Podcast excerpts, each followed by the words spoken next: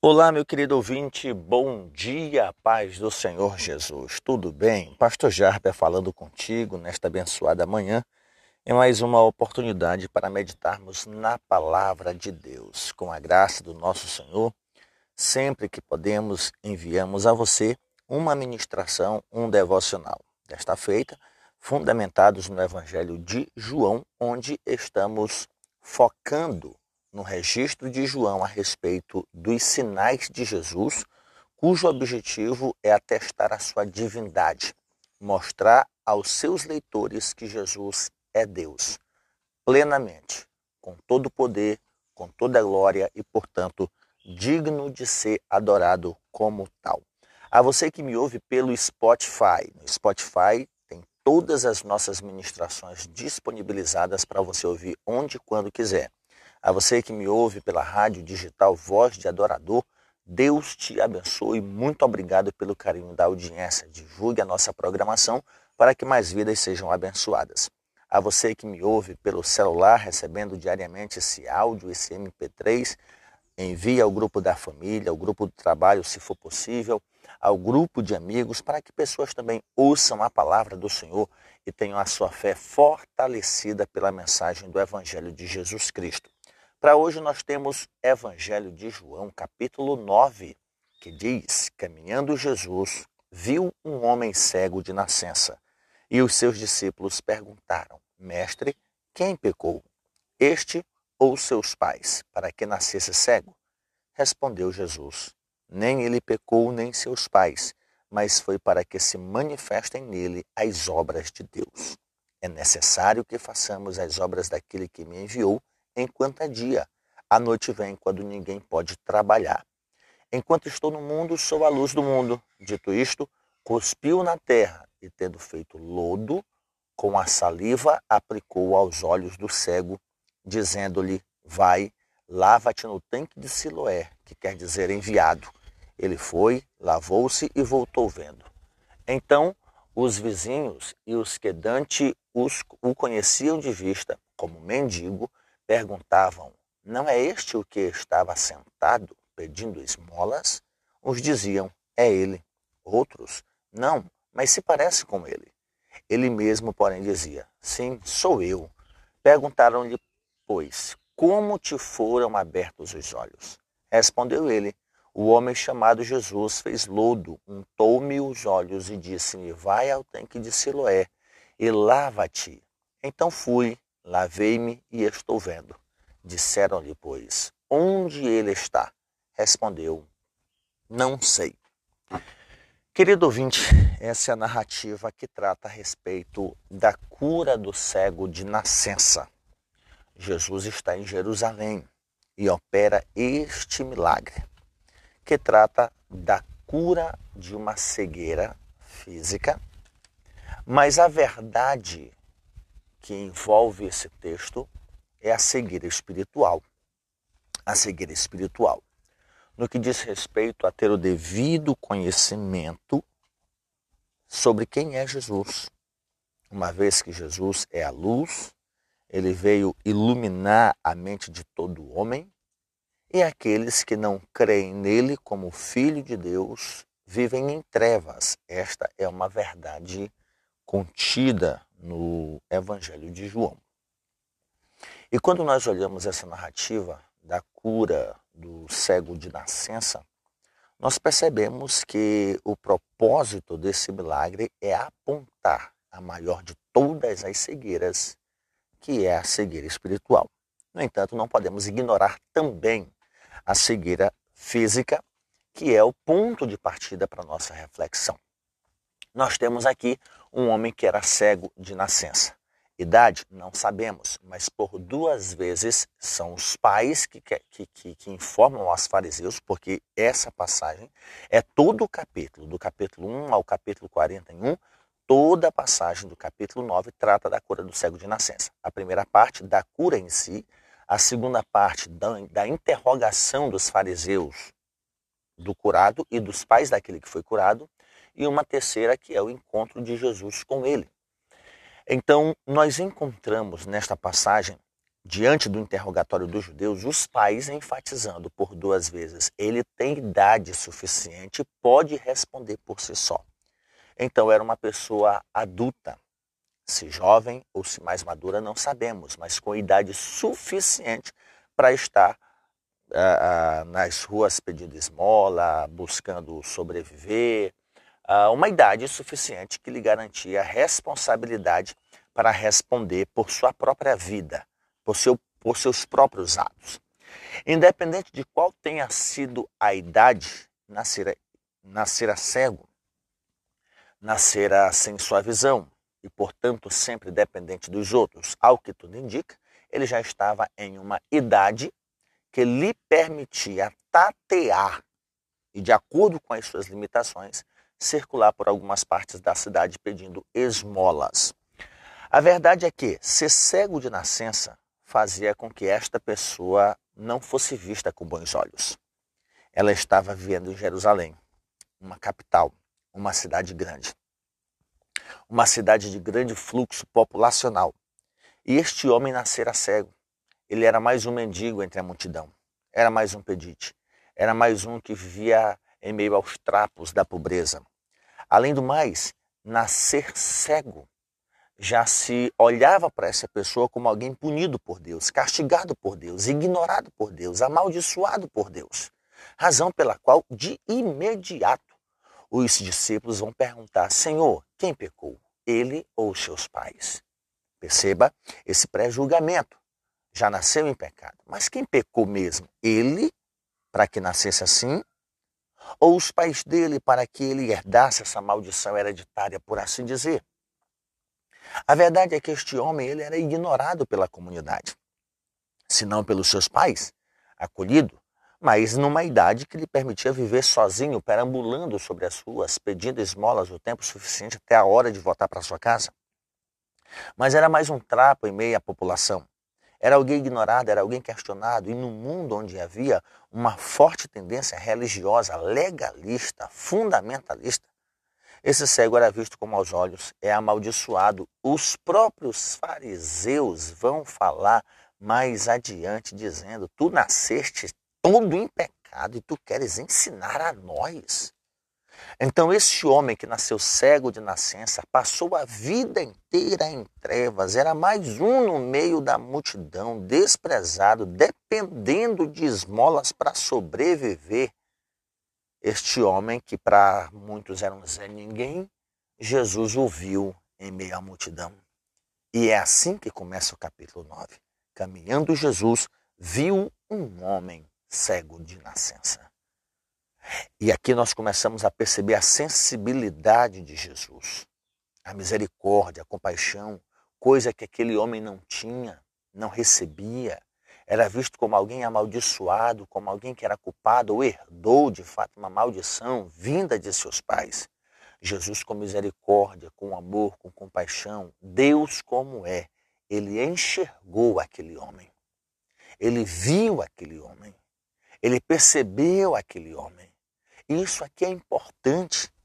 Porque enquanto nós somos julgados por nossas atitudes, julgados por nosso passado, enquanto nós somos apontados pelos erros que nós cometemos ou somos ignorados pela situação em que nós vivemos, pelo contexto social, pela posição que nós temos, se somos bem tratados ou maltratados por conveniência, Jesus nos olha e nos olha como ninguém mais olha.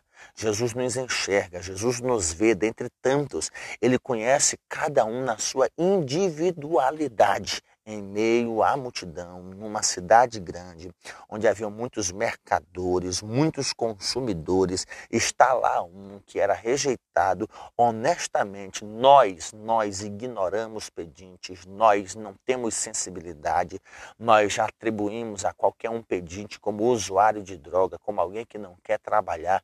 Nós sequer procuramos saber a origem daquele mendigo, daquele pedinte, a razão pela qual ele está naquela situação, se ele tem casa, se ele tem família, se ele só está ali para enrolar as pessoas. Nós não damos crédito algum à pessoa nesta situação. Nós vivemos em uma sociedade que não tem compaixão, Esta é a verdade. Nós ignoramos as necessidades reais por causa daqueles que usam as suas necessidades para poder extorquir, por assim dizer. Isso em relação até mesmo a cegos. Ah, hoje a gente diz, a pessoa é aposentada, tem seu dinheirinho, e aí acaba pedindo para poder gastar com isso, com aquilo outro. Essa é a verdade da maioria da sociedade em relação aos pedintes. Nos tempos de Jesus tinha questão religiosa que os tornavam fanáticos. Não bastava ser ignorado socialmente, havia a, a, a, era ainda ignorado pela questão religiosa. Nasceu sob maldição. E é esta pessoa que Jesus olha, é esta pessoa que Jesus vê. Isso é importante, é uma lição grandiosa que nós aprendemos sobre Jesus. Ele nos enxerga na nossa individualidade. Uma segunda observação nesse texto é que aquela cegueira física não era a pior das cegueiras. Era uma cegueira de nascença, mas que foi solucionada. Era uma cegueira de nascença, mas que estava ali para se manifesta a glória de Deus, como o próprio Jesus vai dizer no versículo 3. Era uma cegueira de nascença, mas que tinha cura, que tinha solução. Mas ela não era a pior das cegueiras. A pior das cegueiras era a cegueira espiritual, aquela que não permitia aqueles que tinham condições de enxergar fisicamente enxergar espiritualmente. Aqueles que eram religiosos, que eram os intelectuais, que eram os conhecedores da lei, eles eram mais cegos do que este cego de nascença. E aí nós começamos a perceber que a pior de todas as cegueiras não é a física. A cegueira física não nos impede de crer, a cegueira física não nos impede de obedecer, como de fato aconteceu com este homem. Jesus cuspiu ah, sobre o chão, fez lodo, passou nos seus olhos e poderia ter curado instantaneamente, como fez das outras vezes. Mas Jesus melou seus olhos e disse: Vai e lava os teus olhos no tanque de Betesda. Esse homem se levantou, esse homem foi. Esse homem foi para o tanque, ele obedeceu a Jesus. Então perceba que cegueira física não impede ninguém de crer, de obedecer a Jesus, mas a cegueira espiritual as pessoas veem Jesus, olham Jesus, vê os milagres de Jesus e questionam ainda a sua divindade. No versículo 16, os fariseus vão dizer: Este homem, no caso Jesus, não é de Deus, porque não guarda o sábado. Outros diziam: Como é que pode um homem pecador fazer tamanhos sinais? E houve grande dissessão. Esses religiosos estavam tão presos aos ritos passados, à religiosidade, ao seu fanatismo religioso, que sequer se permitiam conhecer verdadeiramente quem era o Jesus, não deram brecha para que o coração viesse aceitar essa verdade. Pelo contrário, já chegaram taxando ele não é de Deus. Foram questionar os pais. Ele é cego mesmo, ele nasceu cego, é de verdade mesmo. No versículo 24, eles vão enfatizar ainda a respeito de Jesus. Nós sabemos que este homem é pecador diante de tantos questionamentos, o cego vai dizer: O que, é que vocês querem saber? Vocês querem ser discípulos dele? E então eles respondem no versículo 28, Nós somos discípulos é de Moisés. Nós sabemos que Deus falou a Moisés, mas este nem sabemos de onde é. Cegueira espiritual. Eles se julgavam seguidores de Moisés e esqueceram que o princípio da lei era a compaixão, o perdão, a misericórdia. Mas presos ao legalismo, eles não lhes permitiram perdoar, eles não lhes permitiram aceitar a cura no sábado, o exercício da compaixão ao próximo no sábado. Cegueira espiritual, essa é a pior de todas as cegueiras.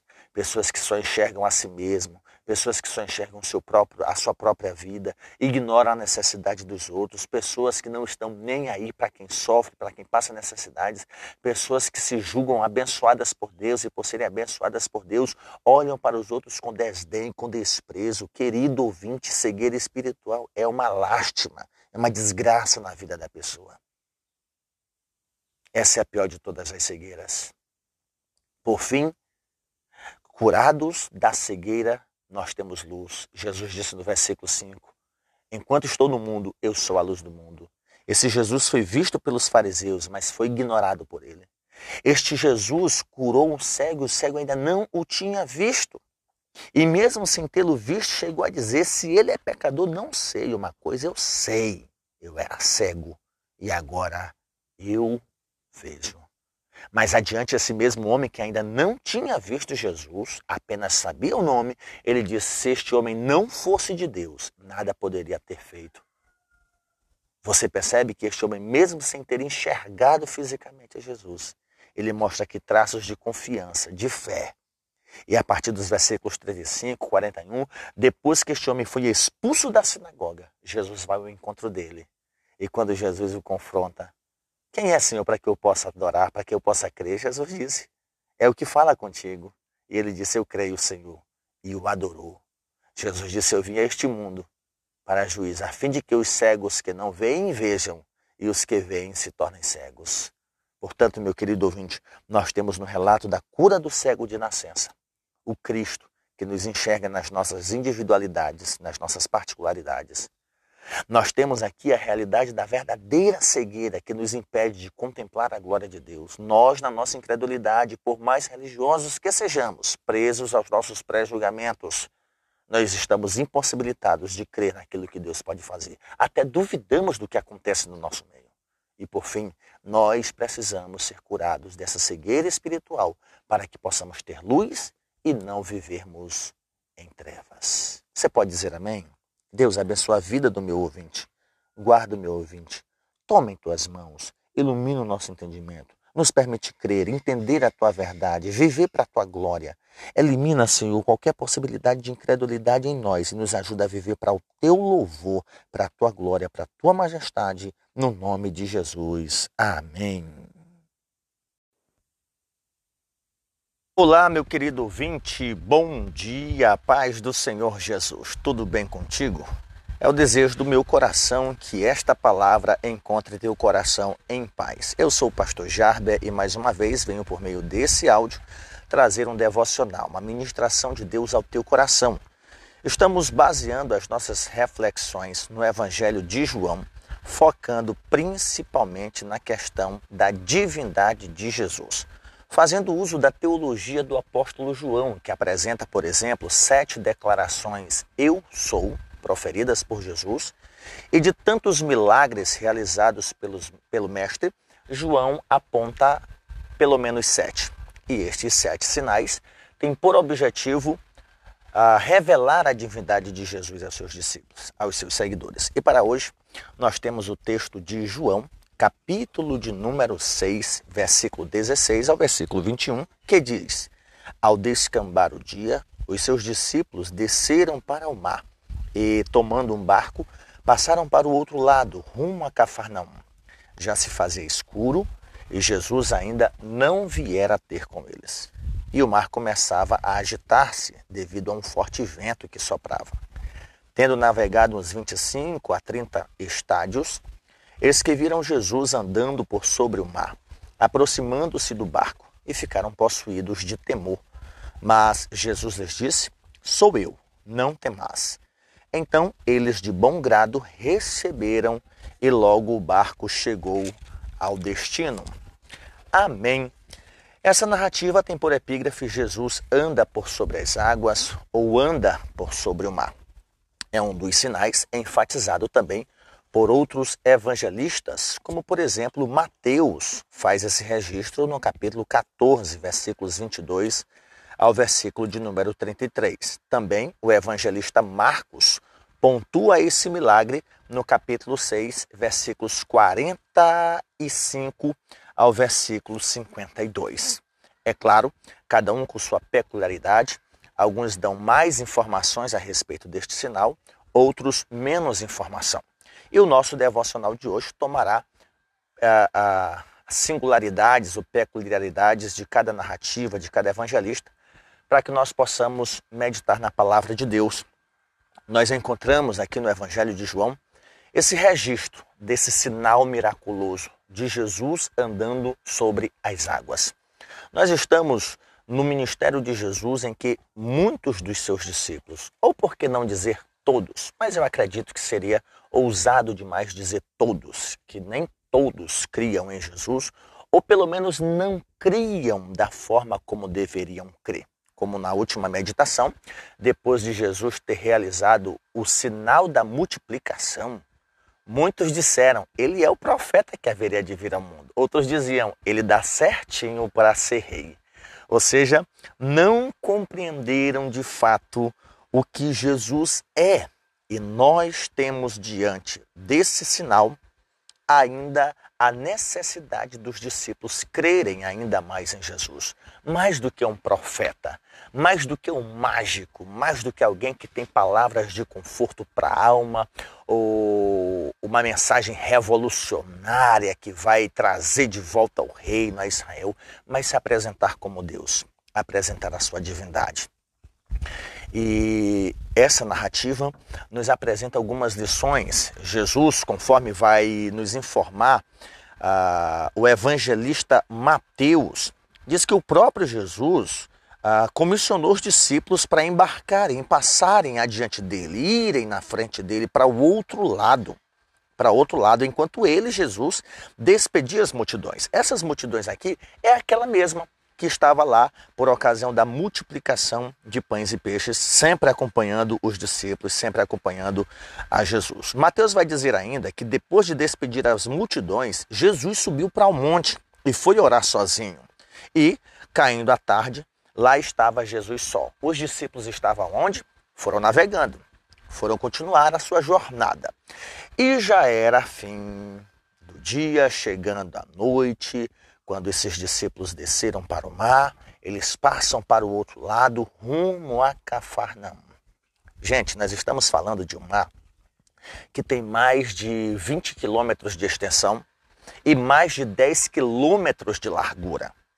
Essa expressão do versículo 19 do capítulo 6 de João, que eles navegaram 25 a 30 estádios, é aproximadamente a 5 quilômetros hoje, a 5 quilômetros da areia, ele já remando, navegando para o outro lado.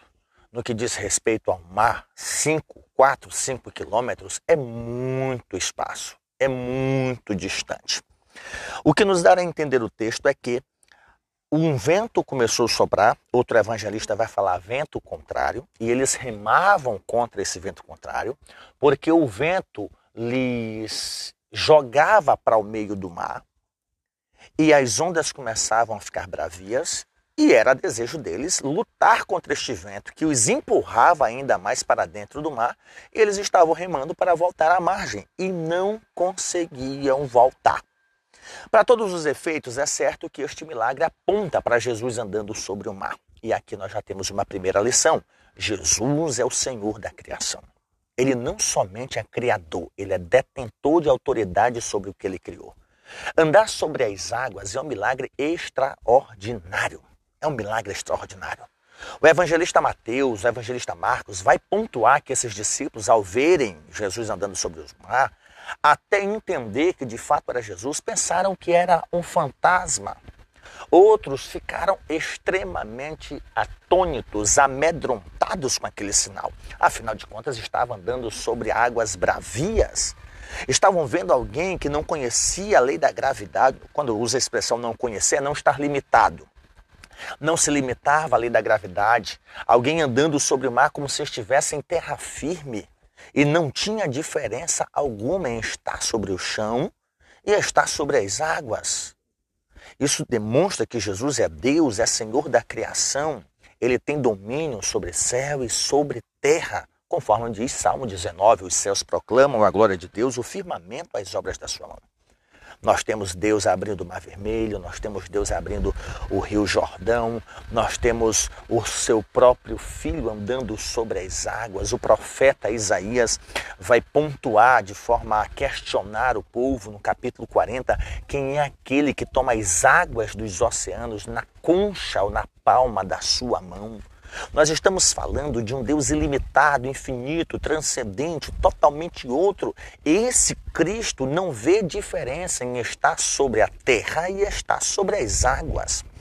Ele não sofre as intempéries dos ventos, das tempestades, como o próprio texto vai dizer que lá no Salmo 139, a luz e as trevas são para ti a mesma coisa. Jesus jamais faria isso se não fosse o Senhor da criação. Ah, mas Pedro também andou sobre as águas. Sim, é convincente afirmarmos que Pedro teve até mais fé do que eu, mesmo vacilando, mas ele andou sobre as águas. Mas ele não andaria se o Senhor da criação não estivesse lá. Se o Senhor dos mares não estivesse lá. Se o Senhor do céu e da terra não estivesse lá. E era esta lição que Jesus queria mostrar para os seus discípulos: que Ele é o Senhor da criação, que Ele é o Senhor do universo. Ele tem, ele tem o poder, a autoridade sobre as forças da natureza. As forças da natureza não são para Ele um problema, não são para Ele um obstáculo. As forças da natureza foram criadas por Ele, dadas por Ele. Ele é a autoridade máxima do universo ele não está condicionado àquilo que para nós é um problema, como a multiplicação de pães e peixes. Nós aprendemos que aquilo que é insuficiente para nós é o suficiente para Deus. Que aquilo que, é impossível, que é impossível para nós é suficiente para Deus. Então nós precisamos entender que Ele é o Senhor de toda a criação. Ele não está limitado, condicionado às forças naturais. Não está.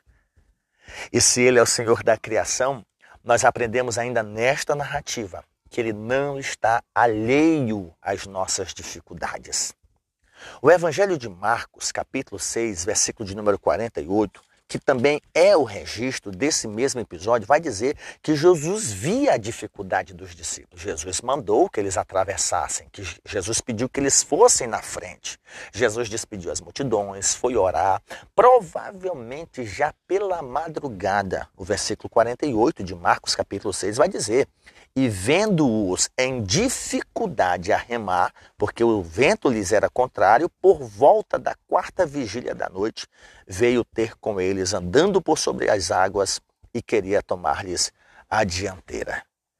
Jesus viu as dificuldades dele. Jesus não estava presente fisicamente, mas a distância de quase cinco quilômetros da margem até o local onde eles estavam não era um obstáculo para Deus. Mesmo Jesus não estando presente com eles, no barco com eles, isso não era um problema para Deus. Ele não está alheio às dificuldades dos seus seguidores, ele não está alheio à dificuldade dos seus discípulos. Não importa o mar em que nós estejamos, não importa a dificuldade com que estamos remando na jornada da vida cristã, não importa a aparente ausência de Deus que sentimos, ele se compadece das nossas fraquezas, das nossas dificuldades. Ele está conosco em todos os momentos. Nós não fugimos aos olhos do Senhor.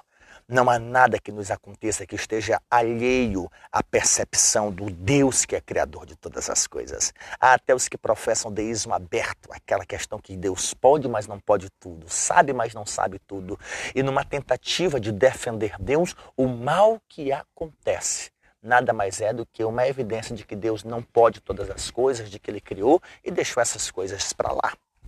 Não, o nosso Deus é detentor de todas as coisas e ele não está alheio às nossas dificuldades. Por mais que ele não estivesse presente fisicamente no barco, ele contemplava a dificuldade. Versículo 48: E vendo-os em dificuldade a remar. Certamente os discípulos não pararam para pensar, para olhar para a margem, tudo que eles queriam era remar, estavam com foco no vento forte. Mas Jesus estava de olho neles. Uma terceira lição é que Jesus não somente não está alheio, mas ele pode nos socorrer. De que, que adianta nós assistirmos alguém na sua necessidade e não podermos ajudar? De que, que adianta nós sabermos que alguém passa por aflição, por dificuldade e nós simplesmente dissermos, dizer, disser, perdão, e nós simplesmente falarmos, é assim mesmo, vai passar. Nem sempre isso sara uma alma, nem sempre isso traz conforto ao coração. Jesus não está alheio às nossas dificuldades, mas o melhor é que ele pode resolver, é que ele pode nos socorrer. Ele viu que aqueles discípulos estavam em dificuldade. Ele viu que o vento era contrário por volta da madrugada então o texto vai dizer que Jesus veio ter com eles e veio ter com eles andando por sobre o mar. Gente, aqui é uma lição muito importante. O vento era uma preocupação para aqueles discípulos. O mar era uma preocupação para aqueles discípulos. Jesus veio andando sobre as águas simplesmente para ensinar para eles que ele tem controle sobre o vento, tem controle sobre o mar e que aquilo que é preocupação para os seus discípulos, para ele não é absolutamente nada. Para para pensar na tua vida, meu ouvinte. Quantas turbulências você passou e você está vivo? Não é por você, é porque Deus tem te sustentado. O Senhor pode te socorrer nas suas aflições. João vai dizer que o mar começava a empolar-se, a ficar bravio, agitado por um forte vento. E quando eles navegaram, eles viram Jesus andando por sobre o mar. Jesus não estava balançando, Jesus não estava caxingando, tropeçando, tentando manter o equilíbrio, ele vinha andando por sobre as águas, aproximando-se do barco e eles ficaram possuídos de temor. Eles poderiam fazer a pergunta que eles fizeram por ocasião de Jesus acalmar a tempestade e o vento: Quem é este? Quem é este? Este é Deus. É o Senhor da criação, é aquele que não está alheio às nossas dificuldades, é aquele que pode nos socorrer. Jesus te sustenta, Jesus te socorre. E por fim, Jesus é o único que, em quem podemos confiar. É o evangelista Mateus que vai pontuar que Pedro questiona: És tu, Senhor? E então Pedro pede que ande sobre as águas e vá até o encontro de Jesus. Jesus lhe permite que assim seja.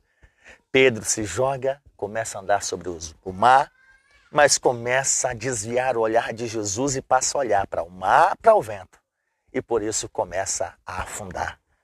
À medida em que ele começa a afundar, ele roga a Jesus e Jesus prontamente lhe estende a mão. Pedro poderia pedir socorro para os seus companheiros, afinal de contas eram onze, mas ele olha para Jesus. Oh, meu querido ouvinte, esta é a maior verdade desse milagre. Não importa a circunstância, devemos olhar para Jesus.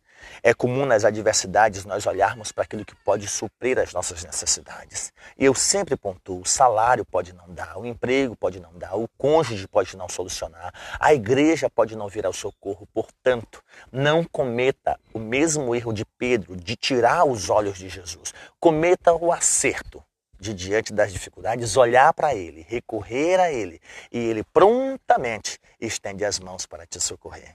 Você pode dizer amém? Pai bendito, Pai santo, eu oro a Ti. E te dou graças pela oportunidade que nos dá, nos dá de meditarmos na Tua palavra. Senhor, que a nossa fé seja fortalecida, que nós cresçamos na graça, no conhecimento e que as tempestades da vida que são que são certas na nossa jornada, que são necessárias para o fortalecimento da nossa fé. Que ela nos aproxime de Ti e que ela não nos faça desviar o olhar daquele em quem podemos confiar. Cuida de mim, cuida do meu ouvinte e nos ajuda, Senhor, a olharmos para Ti como Senhor absoluto sobre toda a criação, detentor de todo o poder nos céus e na terra. Amém. A você que me ouve pelo Spotify, no Spotify todas as nossas ministrações disponibilizadas para você ouvir onde e quando quiser. A você que me ouve pela rádio digital Voz de Adorador, Deus te abençoe. Muito obrigado pelo carinho da audiência. Divulgue a nossa programação para que mais vidas sejam abençoadas.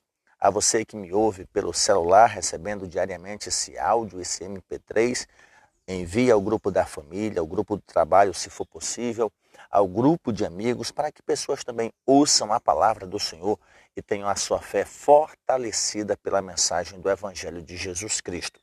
Para hoje nós temos Evangelho de João, capítulo 9, que diz: Caminhando Jesus, viu um homem cego de nascença. E os seus discípulos perguntaram: Mestre, quem pecou? Este ou seus pais, para que nascesse cego?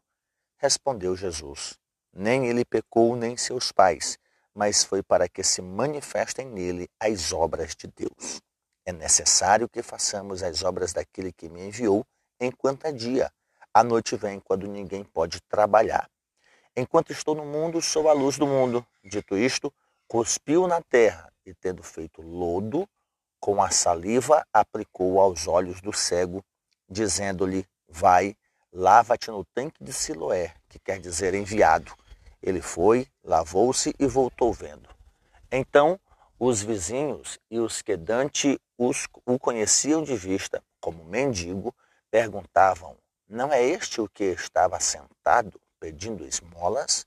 Uns diziam: É ele. Outros: Não, mas se parece com ele.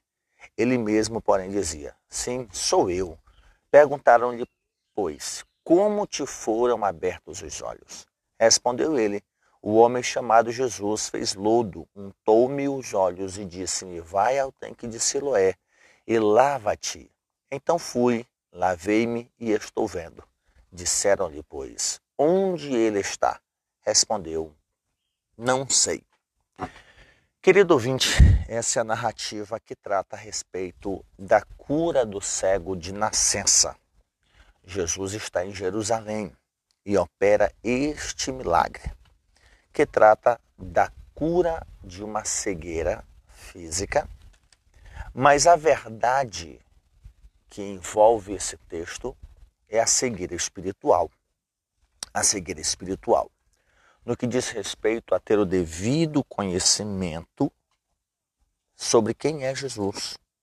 Uma vez que Jesus é a luz, ele veio iluminar a mente de todo homem, e aqueles que não creem nele como filho de Deus vivem em trevas. Esta é uma verdade contida no Evangelho de João. E quando nós olhamos essa narrativa da cura do cego de nascença, nós percebemos que o propósito desse milagre é apontar a maior de todas as cegueiras, que é a cegueira espiritual. No entanto, não podemos ignorar também a cegueira física, que é o ponto de partida para a nossa reflexão. Nós temos aqui um homem que era cego de nascença. Idade? Não sabemos, mas por duas vezes são os pais que, que, que, que, informam aos fariseus, porque essa passagem é todo o capítulo, do capítulo 1 ao capítulo 41, toda a passagem do capítulo 9 trata da cura do cego de nascença. A primeira parte da cura em si, a segunda parte da, da interrogação dos fariseus do curado e dos pais daquele que foi curado, e uma terceira que é o encontro de Jesus com ele. Então, nós encontramos nesta passagem, diante do interrogatório dos judeus, os pais enfatizando por duas vezes: ele tem idade suficiente, pode responder por si só. Então, era uma pessoa adulta. Se jovem ou se mais madura, não sabemos, mas com idade suficiente para estar uh, uh, nas ruas pedindo esmola, buscando sobreviver, uh, uma idade suficiente que lhe garantia responsabilidade para responder por sua própria vida, por, seu, por seus próprios atos.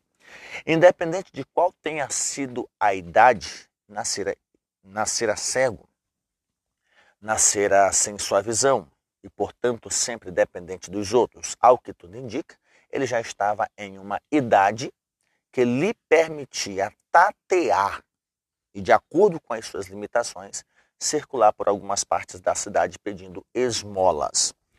A verdade é que ser cego de nascença fazia com que esta pessoa não fosse vista com bons olhos. Ela estava vivendo em Jerusalém, uma capital, uma cidade grande. Uma cidade de grande fluxo populacional. E este homem nascera cego. Ele era mais um mendigo entre a multidão. Era mais um pedite. Era mais um que vivia em meio aos trapos da pobreza.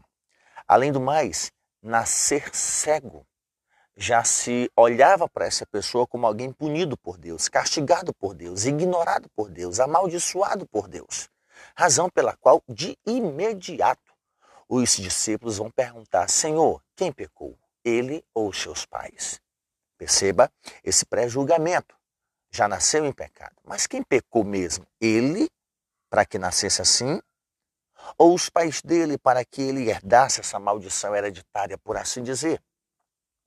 A verdade é que este homem ele era ignorado pela comunidade, se não pelos seus pais, acolhido, mas numa idade que lhe permitia viver sozinho, perambulando sobre as ruas, pedindo esmolas o tempo suficiente até a hora de voltar para sua casa. Mas era mais um trapo em meio à população.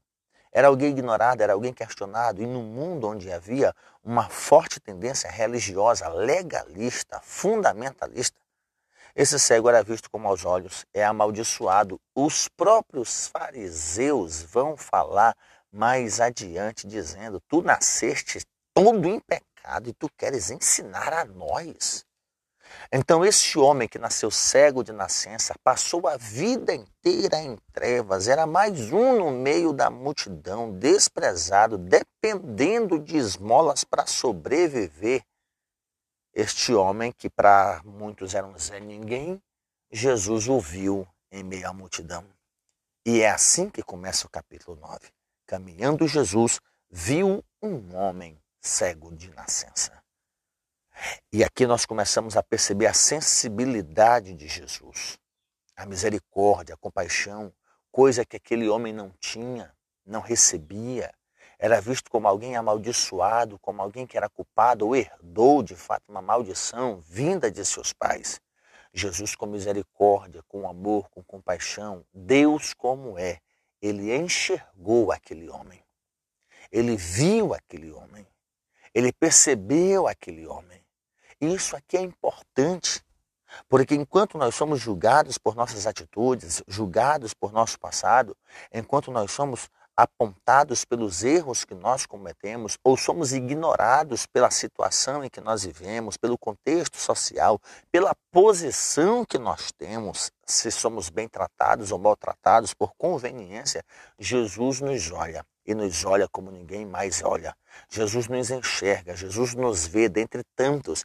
Ele conhece cada um na sua individualidade em meio à multidão, numa cidade grande, onde havia muitos mercadores, muitos consumidores, está lá um que era rejeitado. Honestamente, nós, nós ignoramos pedintes, nós não temos sensibilidade, nós já atribuímos a qualquer um pedinte como usuário de droga, como alguém que não quer trabalhar. Nós sequer sequer procuramos saber a origem daquele mendigo, daquele pedinte, a razão pela qual ele está naquela situação, se ele tem casa, se ele tem família, se ele só está ali para enrolar as pessoas. Nós não damos crédito algum à pessoa nesta situação. Nós vivemos em uma sociedade que não tem compaixão, esta é a verdade. Nós ignoramos as necessidades reais por causa daqueles que usam as suas necessidades para poder extorquir por assim dizer. Isso em relação até mesmo a cegos. Ah, hoje a gente diz, a pessoa é aposentada, tem seu dinheirinho, e aí acaba pedindo para poder gastar com isso, com aquilo outro. Essa é a verdade da maioria da sociedade em relação aos pedintes. Nos tempos de Jesus tinha questão religiosa, que os tornavam fanáticos. Não bastava ser ignorado socialmente, havia a, a, a, era ainda ignorado pela questão religiosa. Nasceu sob maldição. E é esta pessoa que Jesus olha, é esta pessoa que Jesus vê. Isso é importante, é uma lição grandiosa que nós aprendemos sobre Jesus. Ele nos enxerga na nossa individualidade. Uma segunda observação nesse texto é que aquela cegueira física não era a pior das cegueiras. Era uma cegueira de nascença, mas que foi solucionada. Era uma cegueira de nascença, mas que estava ali para se manifesta a glória de Deus, como o próprio Jesus vai dizer no versículo 3. Era uma cegueira de nascença, mas que tinha cura, que tinha solução. Mas ela não era a pior das cegueiras. A pior das cegueiras era a cegueira espiritual. Aquela que não permitia aqueles que tinham condições de enxergar fisicamente, enxergar espiritualmente. Aqueles que eram religiosos, que eram os intelectuais, que eram os conhecedores da lei, eles eram mais cegos do que este cego de nascença. E aí nós começamos a perceber que a pior de todas as cegueiras não é a física, a cegueira física não nos impede de crer. A cegueira física não nos impede de obedecer, como de fato aconteceu com este homem. Jesus cuspiu ah, sobre o chão, fez lodo, passou nos seus olhos e poderia ter curado instantaneamente, como fez das outras vezes. Mas Jesus melou seus olhos e disse: Vai e lava os teus olhos no tanque de Betesda. Esse homem se levantou, esse homem foi esse homem foi para o tanque, ele obedeceu a Jesus. Então perceba que cegueira física não impede ninguém de crer de obedecer a Jesus, mas a cegueira espiritual. As pessoas veem Jesus, olham Jesus, vê os milagres de Jesus e questionam ainda a sua divindade. No versículo 16, os fariseus vão dizer: Este homem, no caso Jesus, não é de Deus, porque não guarda o sábado. Outros diziam: Como é que pode um homem pecador fazer tamanhos sinais? E houve grande disseção. Esses religiosos estavam tão presos aos ritos passados, à religiosidade, ao seu fanatismo religioso, que sequer se permitiam conhecer verdadeiramente quem era Jesus, não deram brecha para que o coração viesse aceitar essa verdade. Pelo contrário, já chegaram taxando ele não é de Deus. Foram questionar os pais. Ele é cego mesmo, ele nasceu cego, é de verdade mesmo. No versículo 24, eles vão enfatizar ainda a respeito de Jesus. Nós sabemos que este homem é pecador. diante de tantos questionamentos, o cego vai dizer: O que, é que vocês querem saber? Vocês querem ser discípulos dele? E então eles respondem no versículo 28, nós somos discípulos é de Moisés. Nós sabemos que Deus falou a Moisés, mas este nem sabemos de onde é. Cegueira espiritual. Eles se julgavam seguidores de Moisés e esqueceram que o princípio da lei era a compaixão, o perdão, a misericórdia. Mas presos ao legalismo, eles não lhes permitiram perdoar, eles não lhes permitiram aceitar a cura no sábado, o exercício da compaixão ao próximo no sábado. Cegueira espiritual, essa é a pior de todas as cegueiras. Pessoas que só enxergam a si mesmo, pessoas que só enxergam seu próprio, a sua própria vida, ignoram a necessidade dos outros, pessoas que não estão nem aí para quem sofre, para quem passa necessidades, pessoas que se julgam abençoadas por Deus e por serem abençoadas por Deus, olham para os outros com desdém, com desprezo. Querido ouvinte, cegueira espiritual é uma lástima, é uma desgraça na vida da pessoa. Essa é a pior de todas as cegueiras. Por fim, curados da cegueira nós temos luz. Jesus disse no versículo 5: Enquanto estou no mundo, eu sou a luz do mundo. Esse Jesus foi visto pelos fariseus, mas foi ignorado por ele. Este Jesus curou um cego o cego ainda não o tinha visto. E mesmo sem tê-lo visto, chegou a dizer: se ele é pecador, não sei. Uma coisa eu sei: eu era cego e agora eu vejo. Mais adiante, esse mesmo homem que ainda não tinha visto Jesus, apenas sabia o nome, ele disse: se este homem não fosse de Deus, nada poderia ter feito. Você percebe que este homem, mesmo sem ter enxergado fisicamente a Jesus, ele mostra aqui traços de confiança, de fé. E a partir dos versículos 35, 41, depois que este homem foi expulso da sinagoga, Jesus vai ao encontro dele. E quando Jesus o confronta, quem é, Senhor, para que eu possa adorar, para que eu possa crer? Jesus disse: É o que fala contigo. E ele disse: Eu creio, Senhor. E o adorou. Jesus disse: Eu vim a este mundo para juiz, a fim de que os cegos que não veem vejam, e os que veem se tornem cegos. Portanto, meu querido ouvinte, nós temos no relato da cura do cego de nascença o Cristo que nos enxerga nas nossas individualidades, nas nossas particularidades. Nós temos aqui a realidade da verdadeira cegueira que nos impede de contemplar a glória de Deus. Nós, na nossa incredulidade, por mais religiosos que sejamos, presos aos nossos pré-julgamentos, nós estamos impossibilitados de crer naquilo que Deus pode fazer. Até duvidamos do que acontece no nosso meio. E por fim, nós precisamos ser curados dessa cegueira espiritual para que possamos ter luz e não vivermos em trevas. Você pode dizer amém? Deus abençoe a vida do meu ouvinte. Guarda o meu ouvinte. Toma em tuas mãos. Ilumina o nosso entendimento. Nos permite crer, entender a tua verdade, viver para a tua glória. Elimina, Senhor, qualquer possibilidade de incredulidade em nós e nos ajuda a viver para o teu louvor, para a tua glória, para a tua majestade, no nome de Jesus. Amém.